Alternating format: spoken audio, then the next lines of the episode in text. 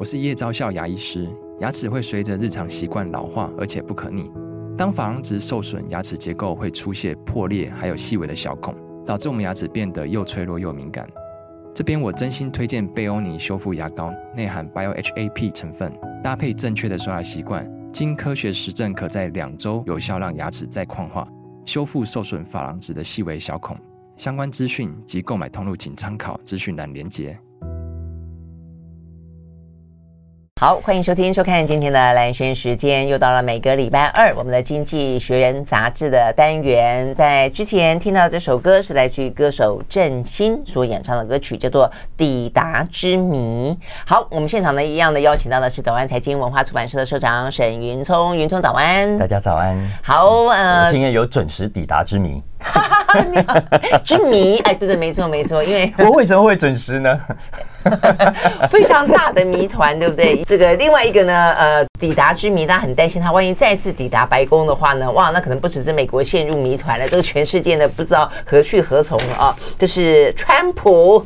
好，这一期这一期的《经济学人》杂志还蛮特别的啊，所以呢是转眼之间，因为到年终的关系了吗？终点的终。结束的那个钟。啊，对对对，年终的位，因为他这是 The World Ahead，呃，二零二四讲到哦，他讲到有九十页的 guide，要针对呢 The Coming Years，所以是对这一期就是十一月了嘛，哦，他对，嗯，快十二月了，他们每年这个时候都会推出一个专刊啊，就是展望未来的一年，哦，跟我们说的什么呃耶诞节的合订本啊什么不一样，对，耶诞节合订本是主杂志。对的的其中一期，对，只是两个两个月合在一起，对对对，那他那个专刊两个礼拜合在一起，做做很多年了，那个专刊做很多年了啊。然后呃，台湾也有出中文版，应该都是天下杂志过去这几年都是他们这样出的。我昨天晚上问了一下啊，天下杂志的朋友跟我说，应该是二月十二月会上市中文版的。OK，好，但你可能很难想象，真的这么重要的未来要来即将到来的这个二零二四年，他们竟然把川普放在。最主要的一个位置啊，所以呢，呃，封面的文字是这样写，但是照片的话就放了一个川普的头。那这个川普的剪影呢，就盖在这个地球上面，形成这个非常巨大的阴影。嗯，我觉得啦，一个非常巨大的阴影啊。那所以他们真的美国人很很认真的在担心川普会卷土重来进到白宫，是这个意思吗？尤其是英国人，我觉得英国人比美国人更讨厌川普。哦，是啊？哎，你这样讲，因为川普上次去见英国女王伊丽莎白还在的时候，那个非常不礼貌嘛。呃，有一些事情确实是这个样子，但是最显然的，现在看起来，很多人去抗议啊，总之不欢迎川普来。对对对，还有很多那个呃，川普的那个什么巨大巨大婴儿包尿布的那个气球到处飞嘛，我都还记得。然后国会议员很多就表态，就是说我们不应该邀请这个人啊。你这样讲，好像把他列为不受欢迎的人物嘛？哎，这个还对，这样听起来就一个国家来说还蛮强烈的哈。针对一个人家在任者，哎，嗯，在任的总统，哎，嗯，没错，所以好吧，但是问题是现在的民调看起来虽然还时间还久啦，所以我在想说，英国或者美国有那么的紧紧张或者不开心吗？但是确实现在看起来的民调，呃，川普是超越拜登的，嗯嗯呃。是这样子的，这一期为什么是这个标题？刚刚跟蓝军讲过了，嗯嗯、呃，这个礼拜它同时英文版上市的一个，就是它每年的年度重头戏之一，The World Ahead》二零二四年。那基本上就对二零二四接下来这一年会发生的他认为重要的事情做他的预测啊，但不见得这个预测都准，可是就给大家参考看看啊，然后作为你接下来这一年如果要定目标啦，要想象一下，你可以有所本嘛啊。嗯，那在这整个专题。呃，制作的同时，《经济学人》原本的这个礼拜的杂志，他就从当中呃整理出或者萃取出或者归纳出，他们认为二零二四年最危险的两个字，就叫川普。好，呃，就像蓝轩刚刚讲的，没错。现在按照民调，如果现在选举的话，哈，川普肯定当选的，肯定打败拜登的，因为拜登的支持度实在是太差了。呃，过去这两个礼拜，我们看到了台湾媒体也报道很多，《纽约时报》的这个民调显示，在六个主要的摇摆州，拜登是全面败退的，而且输的比例还蛮大的。嗯嗯，而且很多民调都显示，呃，不管是经济啦。呃，还是等等其他方面的治理能力，大家都觉得川普比拜登行哎，对啊，我觉得这实在是有点那个哈。嗯，然后这就造成说，现在他虽然很多丑闻，嗯，很多官司缠身，可是经济学人说，你看这些官司对他而言，反而是选举过程中的助力，而不是阻力。我我觉得这个事情有点讽刺，我有注我有注意到这样的说法哦，但是我觉得变成说，呃，一个事件或者一个比较负面的状况发生在某一个时间点上，那刚好那个时间点上是某一个人执政，所以你因此就会推断说这个事情是那个人导致的吗？我觉得这个问题其实是有点吊诡的，因为你要这样讲，川普当然也有可能是他导致，但我要讲很大的一个不一样的地方就在于说，川普他是在疫情的。前期嘛，啊，那所以疫情的那段时间事实上是拜登，那所以你说哪一个国家在这个过程当中不导致这个经济当中的压力？所以你你说现在经济压力都是 拜登主政不够好，呃，如果川普来会更好，不知道，我觉得这个这种说法有点太就直接用时间去套执政的的的状态，也没有。其实从最终的民意显示，呃，最终的经济指标显示，不管是川普。在当总统的时候，还是后来拜登，其实美国的经济数字指标，除了去年股市跌了一一波之外，并没有很不好啊。嗯，就业率啊，呃，都是历史最最零优良的表现。呃，整个经济成长率，你看今年来来到这样，但那是 GDP 啊，那是上通膨数字的话。嗯，在整个疫情的后半期，这个时候，因为重要是俄乌战争嘛，嗯，所以那个时候其实对拜登来说，俄乌战争他并没有赶上啊。那俄乌战争是这一次导致这个通膨跟物价，让美国的老百姓跟其实欧洲也是了啊，这个最最感到压力，然后最愤怒，也因此对于拜登最不满的所在，不是吗？其实你不你不觉得这个 其实可能还是跟拜登给大家的感觉印象有很直接的关系？对，我觉得不见得真的就是他比较差。而是他这一阵子展现出来，就让人觉得他例如老态啦，嗯嗯，呃，再加上很多政策基本上就是在花钱呐、啊，就是在印钞票，就是在借钱，所以呃，不只是经济上的表现让大家觉得你看起来不太行，还是让川普来吧。你从很多的民调也显示，包括过去民主党的大票仓黑人啊。拉丁，拉丁，对，拉丁裔，过现在已经有很大的比例转向去支持川普，对啊。嗯嗯，然后我看到的就是这个数字，我觉得这个很，因为坦白讲，对他们来说，有些拉丁裔，他们很多是移民嘛。照理来说，其实川普的移民政策是非常非常的，呃，这个尖锐激进的。所以一般来讲的话，美国的移民啊，都会比较挺民主党，比较讨厌川普。但连他们都觉得说，我宁愿选川普，不要选拜登，代表的是他们有另外一个角度，就是他们其实一般来讲，在社会的底层，嗯，他们受到物价上涨的压力实际上是更大的。所以别人涨，可能一杯咖啡涨个呃十块钱好了，他们的十块钱可能是穷人的没错啊一毛钱，但他们来说可能是一百块钱，所以这部分确实了啊。所以你你当然可以说这个拜登身上，就算说你你碰到了这个倒霉的时刻，但你并没有展现出你能够解决问题的能力，嗯，而且安抚人心，对，而且看在很多最底层的呃工人、嗯穷人眼中，拜登就是最典型的建制派的代表。嗯啊，你长年你看这么年轻就当了参议员，然后一直从政到今天，请问你对美国的穷人带来什么样的特别的贡献？你有做出什么了不起的人，让大家觉得啊，应该要投你一票？相反的，呃，过去这段时间来，你看他呃。呃，红包虽然发了，可是大家都觉得，你看，基本上是那些中产阶级、那些有钱人 赚的更多。我们好像没有因此而受惠。相反的，我们因为物价飙涨，因为你大发红包，呃，造成整个利率的上扬。其实我们买房，穷人买房子负担压力很大，然后我们消费买的东西也越来越贵啊。所以，其实普遍对拜登是是。不满的愤怒的声音是是非常高的。嗯嗯，我觉得云中讲这个就比较根深蒂固的形象，我觉得应该占相当大的比例，所以可能不只是只有此时此刻他做的一些事情而已，而是长期以来还代表的呃老白男，是不是？嗯嗯。嗯呃，精英啊，白人精英哦，可能这个部分的话呢，对于这一些他选票的呃这些嗯流向哦，可能会造成更致命的影响吧。好，我们休息再回来继续聊。那川普真的这么好吗？那如果是这样子的话，那为什么呢？呃，这个《经济学人》杂志那么的担心“危险”两个字呢？你这样讲，我突然间想到，明年的年尾，川普两个字危险。那明年的年初，台湾是哪三个字危险呢？不知道，我们休息了再回来。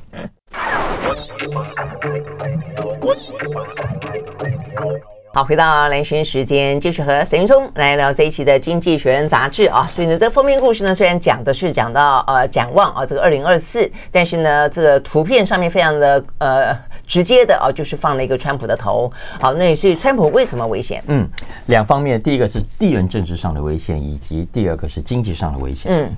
地缘政治上的危险，我想很清楚了。现在对很多美国以外的国家，你看看嘛，川普如果他真的当选的话，经济学人说，呃，这等于美国的选举正义，等于美国的司法独立，荡然无存了。嗯、你看，这么一个犯罪明确的。从经济学人从英国人眼中来看的啊，呃，结果都几十个官司，对，真的是几十个，哎、对对，所以呃，看在其他国家眼中，特别是他说的南方国家嘛，啊、嗯，嗯、呃，这些开发中国家本来心里就老是就觉得美国是一个伪君子，你讲人权、讲民主、讲自由，嗯、其实你们自己的那一套是不 work 的，嗯，所以最高兴的当然是中国喽，嗯，然后你美国未来这些外交官要怎么去对外跟人家谈民主？怎么去谈自由？怎么去谈先进啊？相反，你回头看看自己的国家搞成这个样子，你们家的川普啊，司法干净吗？好，然后你们的选举，嗯，这真的是蛮讽刺的哈，因为他们都已经在讲了，说那那那如果说川普没事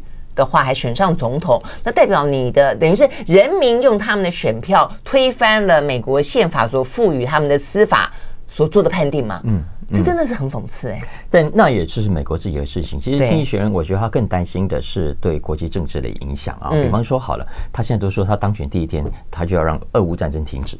嗯，OK，所以在这种情况下，停止肯定是对俄罗斯、对普京是有利的。嗯，那在这种情况下，他说北大西洋工业组织欧洲会不会跳脚？当然会担心啊。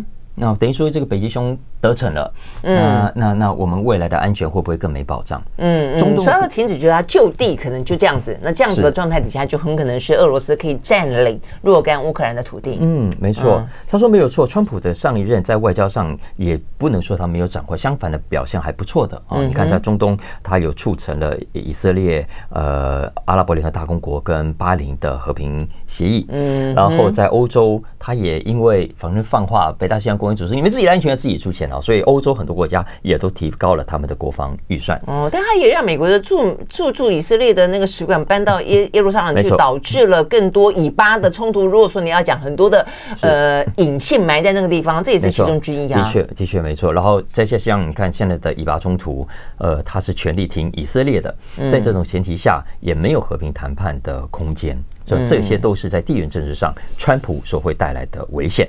嗯，那再还是地缘政治，从经济上的角度来看，你看他推动的对中国的科技战、贸易战，以及接下来的各种保护主义，呃，各种的产业政策，然后以国安为名的各种经济策略，呃，肯定是会在接下来造成美国的物价进一步的推高。嗯嗯，我看过过去这两这两天啊，就川普因为周末的关系嘛啊，所以呢，川普跟拜登都啪啪照，呃，全美国啪啪照。呃，川普已经讲了，如果他当选的话，他会立即终止啊这个印太架构，就是拜登所推的，就是 CPTPP 的话呢，是叫做泛太平洋印太呃这个协协定嘛啊，那这个呃 IPEF 啊，这个是架构啊，等于是架构于这个其上，但也就是一个经济上版的，对一个经济上的一个一个架构也要推翻。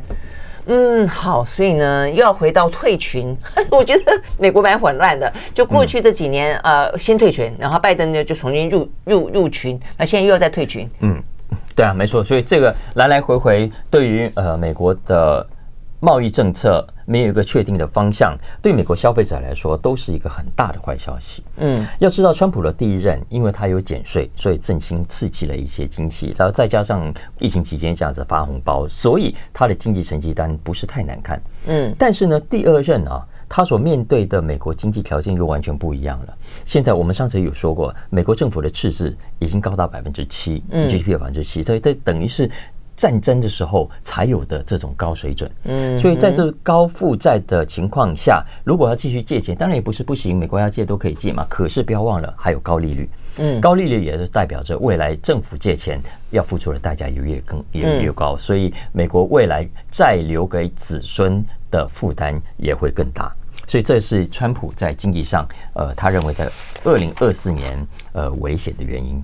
嗯，OK，好。但是呃，大家那么的担心啊，还影响到的范围这么的大。但是呢，决定权却是在美国人的手上，而且还不只是可能是美国人民普选，搞不到最终是影响关键的是在美国的选举人票手上啊。所以呢，到底状况怎么样，就只好再看看呢。呃，接下来拜登跟川普怎么拼喽。所以你可以看得出来，经济学人是很担心的。所以英国人其实真的很讨厌，很不想看到川普当选，因为以前他们也特别说到，Trump one 跟 Trump two 是不一样的，嗯，川普的第一任还说他不太有准备，但是接下来如果第二任他是更加有准备的，嗯，所以他很多关键的职务、关键的政策会比他第一任知道该怎么做，嗯，所以在这种情况下，如果他是威胁的话，再也不容易挡下，哦，这个威胁会再放大就是了，没错。好，我们休息再回来。I like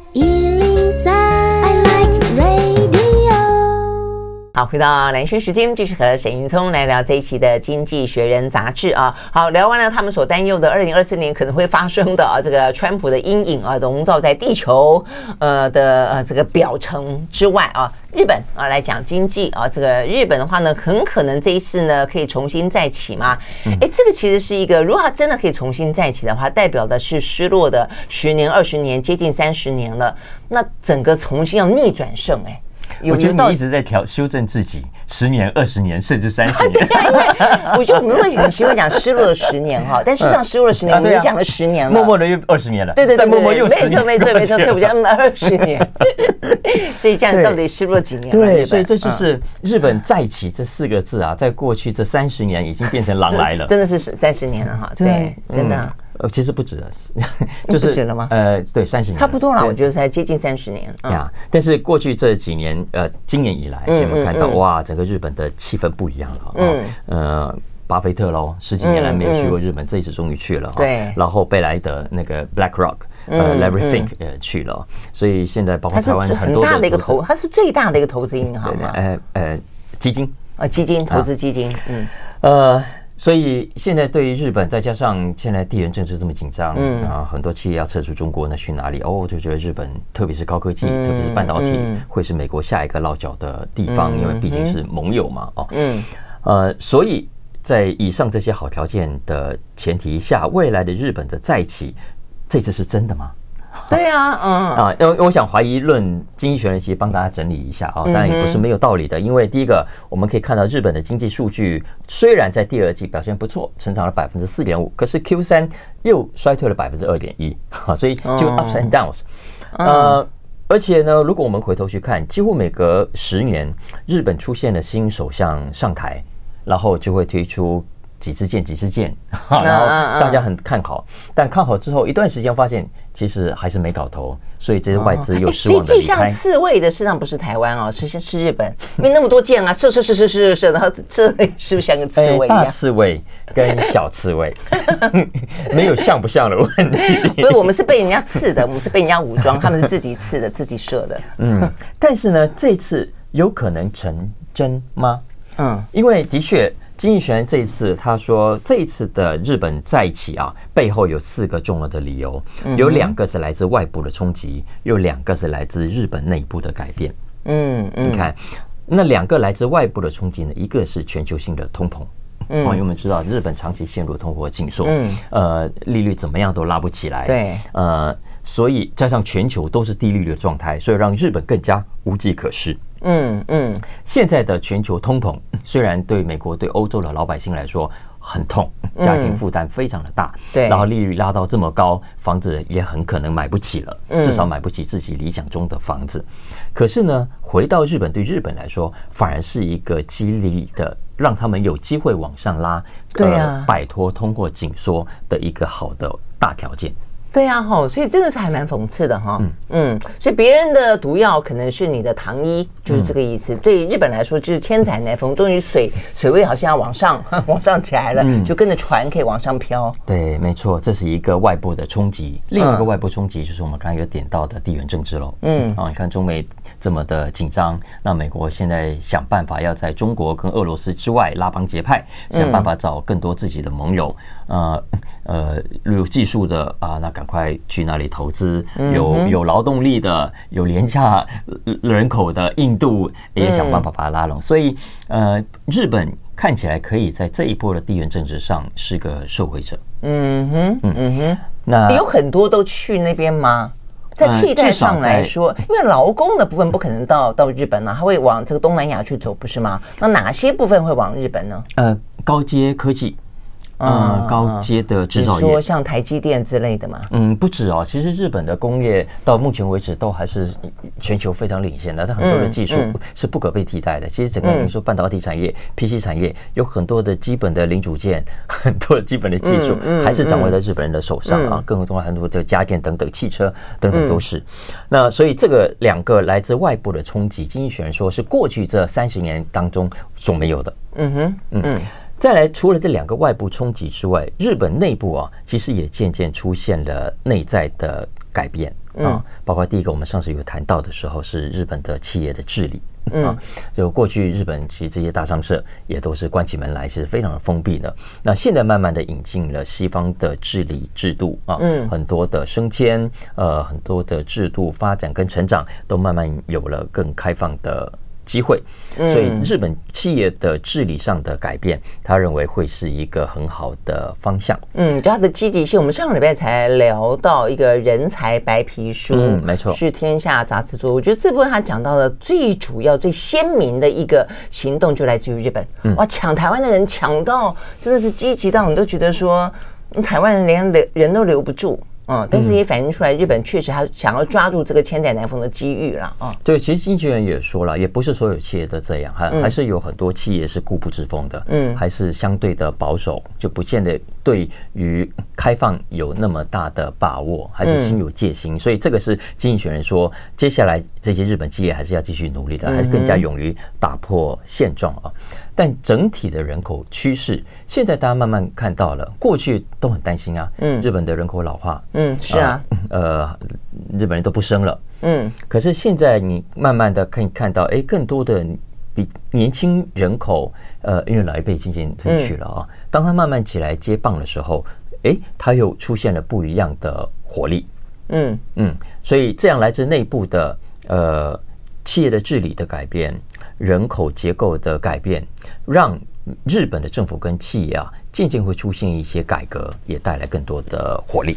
嗯，我觉得那是危机感啊，就那种危机感已经迫切到某个程度，就就必须要做点什么事情，对不对？嗯嗯。不过，其实我觉得，呃。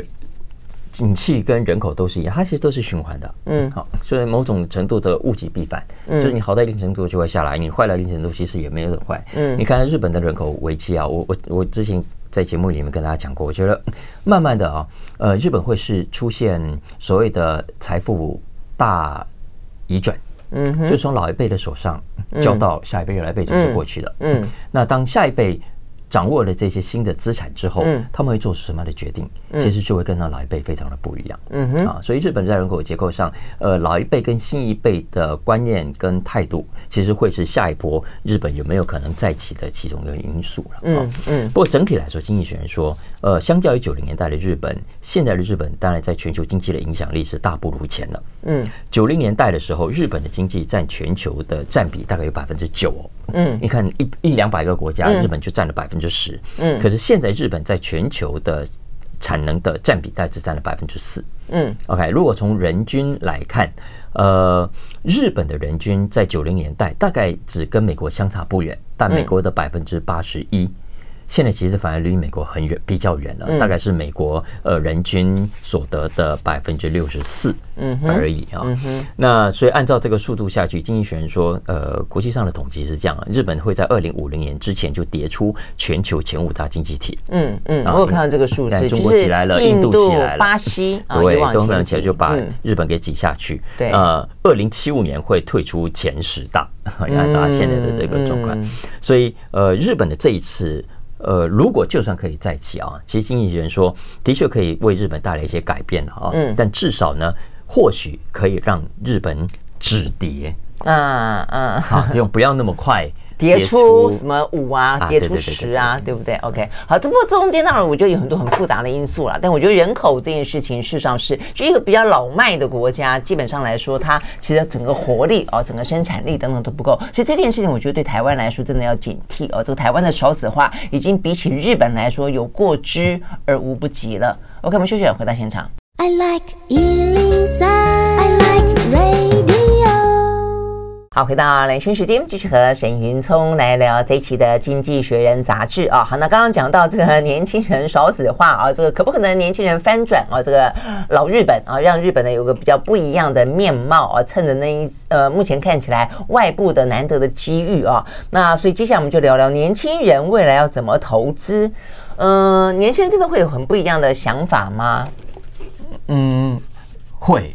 而且更重要的是，他们面对的大环境跟过去会很不一样。因为他们投资标的也很不一样啦。以前哪有什么那么多的什么 AI 啦，什么什么区块链啦，什么云端啦，什么虚拟啊？对，这这这是这一代跟上一代或者我们这一代，嗯呃所面临的所谓投资理财环境，对不对？很不一样。嗯，这一期的呃 Finance。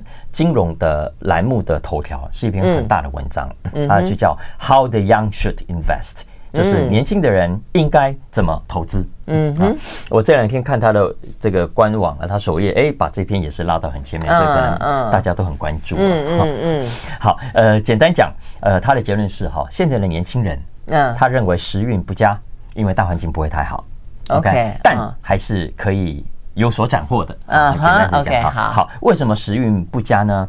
呃，主要是因为相较于过去这四十年，嗯，呃来说，其实年轻人所面临的未来，嗯，呃，可能十到二十、三十、四十年啊，呃的状况，他认为恐怕没有办法更好了，没有办法超超越了，因为过去这四十年，一九八一到二零二一是金融史上最好的年代。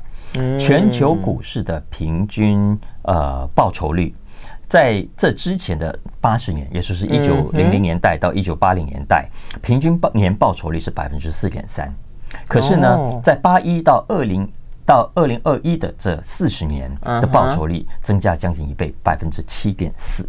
哦，有这么高啊！从四点三变成七点四啊，所以这是为什么我们这一代放在银行来的很多朋友应该都赚很多钱呐。嗯，是吗？我朋，你看他讲，宇聪讲的多讽刺，我的朋友赚很多钱，他并没有说我赚很多钱。我们捡到面包屑，那你你是我的朋友，你应该可以捡到面包屑。你是我的朋友，你有赚很多钱？我在你旁边捡屑。好吧，呃，而且不是不是只有股市啊，债券也是一样。嗯，呃，一九零零到一九八零年这八十年当中，债券的平均长期的报酬率其实几乎不赚钱的，就是当你有保本而已。呃，但是在一九八一到二零二一年，受惠于全球低利率所致啊，所以这个债券的报酬率都很好，百分之六点三啊，也是说，投资人买什么都赚。所以你在之前都一样，现在好好，买什么都赚呢。呃，很多人说，你看买房子买房子的赚涨啊，然后买股票买股票涨啊，所以你真正如果手上只有现金，你是最倒霉的那个。OK，但来不及都没有，可是来不及，没有开玩笑。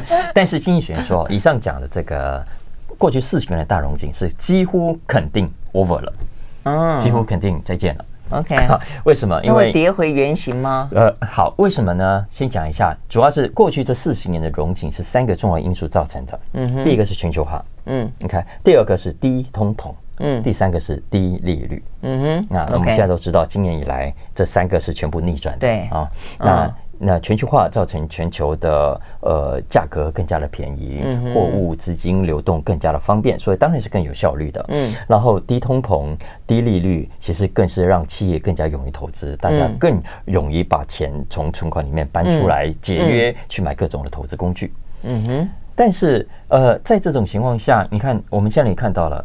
物价已经已经更高了，嗯，对，呃，也就是代表着企业更难做生意，嗯。啊，然后现在的高通膨也代表着消费市场大家花钱会更加的谨慎，是啊，嗯，然后高利率也代表着每一个家庭的负担更大了，特别是那些有买房子的，你你要有闲钱能够去做投资也不多了，对不对？嗯，所以在这种情况下，意思是说，你未来要选择投资标的相对更加困难的，因为你买股票，这个公司未来能不能再这么这么赚钱？Apple 在过去创下这么惊人的记录，你认为它未来这十年、二十年还会像过去这十年、二十年那么好吗？嗯，举个例子来说，哎，他投资比特币啊。先前事实上，传统的金融事实上是呃上一代的人，现在很多年轻人他喜欢投资新新的，在过去不曾出现过的一些呃理财或者对的工具嘛，就它本来不应该是一个工具的，也变成一个工具了。对 呀，他说呃，所以对现代年轻人来说哦，我们刚刚讲了过去四十元荣景，其实如果你没有仔细去看它，它会是两个重要的危险来源。嗯哼，为什么？因为第一个，他说。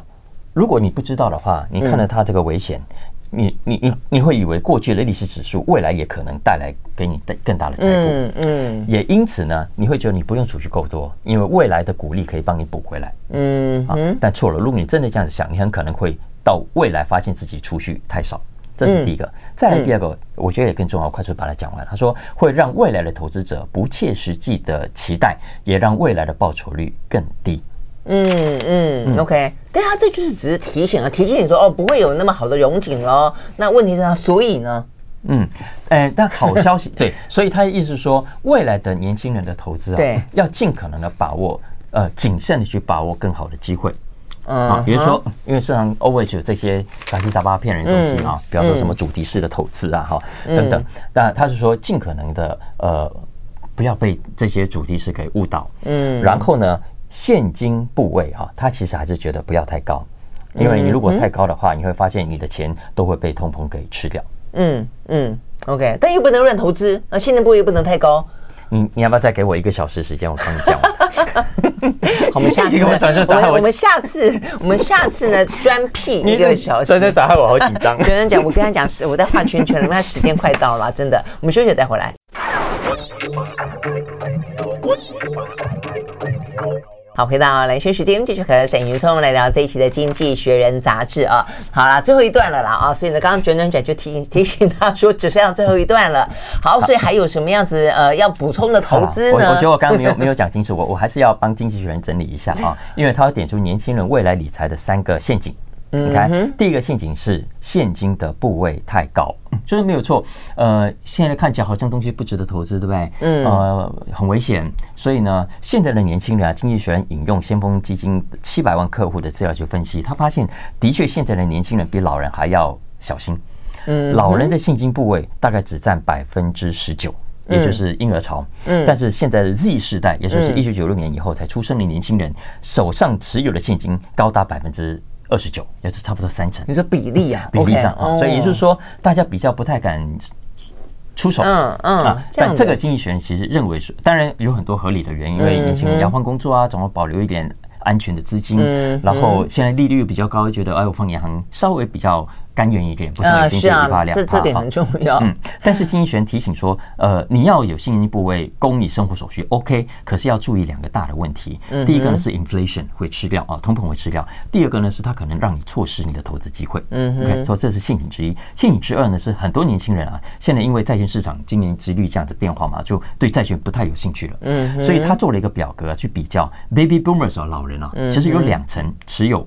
持有债券的比例是高达两成的，嗯，可是年轻人对债券的持有比例是偏低了，太保守了，他们觉得，太保守，嗯，而且太太轻忽债券的重要性，嗯，因为债券呢是仅次于现金的呃第二安全的。工具，嗯，对，所以我就说年轻人会觉得太保守，但是《经济学人》杂志认为不要这样想，嗯，没错啊，所以这个心态可以理解，但不聪明啊，因为相对的像你其实还是要有一些分配的，这是第二个陷阱。第三个陷阱是我刚刚讲的很多主题式的投资，嗯，呃，所以主题式投资就现在不是说什么呃 ESG 概念啊，人口老化概念啊，然后什么什么。AI 概念啊，绿绿色概念啊，对对对对，就是。对不对？嗯，经济学人说这些主题是投资一个最大的问题就是呢，流行是会退潮的，fashions will change 会改变。同意耶，嗯，所以呃，再加上这一波跟以前很不一样，所以以前当然有这各种什么概念股红啊，然后炒什么概念股对不对？好，可是这一波不太一样，因为现在有数位，要炒作相对的容易，嗯，而且往往会喊出一些很更吸引人的道德性的目标。绿色啦，ESG 啦，哦，年轻人就买单。对啊，但是 ESG 环保不等于它的报酬率会比较高，相反的，很可能反而更烂。嗯啊，所以这是他说的第三个陷阱。嗯，OK，好，大家有兴趣可以看这个文章，我不想。嗯，对，反正至少整理出这这三个方向了。不过你刚刚也讲到，就我们接下来要小小的只在点群要聊的，就是说，确实啊，你就说这个绿色哦投资这个讲的标的，其实内内在还是很很复杂的啦哦。那再来一个就是 AI 哦，AI 最近在过去这个周末呢，实际上非常非常引起关注，就是这个呃 ChatGPT 的。创办人啊，这个奥特曼啊，突然之间被解职，然后突然之间，呃，惊动了微软，又出手啊，这个施压董事会，要求把他回聘。所以这个事情到底怎么样？我想在今天可能不会那么快的就就清晰。但是奥特曼的影响为什么会这么大？如果哎，万一万一他真的没有回聘成功的话，因为看起来他们里面的宫斗也还蛮。也还蛮激烈的哈，嗯，真的会影响那么大吗？呃，Open AI 这个事情，它现在还在发展当中。嗯、经济学人的纸本杂志来不及报道这个事情，嗯，但是它的网站上，呃，有一篇新的文章，对，呃，为大家分析 Open AI 这次，你说它是政变吗？还是？看起来，呃、嗯，不知道，其实有点像这样、呃、但它有有一个分析，可是呢，这个分析直到我来录的时候，它都还没有改，嗯，还没有改的意思是它还没有更新到你刚刚讲的。呃，因为就在呃说微软 Sam Altman 被 fire 之后的一天不到之后呢，又传出打算把他回聘啊。呃，这个其实经济学这篇文章还没有点到，但是经济学这篇文章是有帮大家整理出大家心中三个主要的问题。嗯，第一个问题呢是。为什么？嗯，因为这个事情太突然了，在美国企业史上也几乎很少看到这样的情况。是什么原因造成 OpenAI 的董事会会在呃 Sam Altman 声势正旺正高的时候做出这么突然的决定？背后到底真正原因是什么？到目前为止，外界是完全不知道的。嗯哼。第二个，大家心中的疑问是，请问接下来对 OpenAI 这家公司会带来什么的影响？嗯，OK，当然这个疑问，呃，他的分析已经目前看起来，呃。参考就好了哈，因为呃，有可能 Sam Altman 会回国的。对，但影响显然很大，否则的话，微软不会出手，是对不对？是，这是第二个。再来第三个，大家更关心的是对 AI 这个技术、这个科技，呃，如果以当时 Sam Altman 他真的离开的话，又会带来什么的影响？因为我们知道啊，像 Sam Altman 他们这种人离开不会就这样就这样离开的。嗯，相反的，其实很多的金主。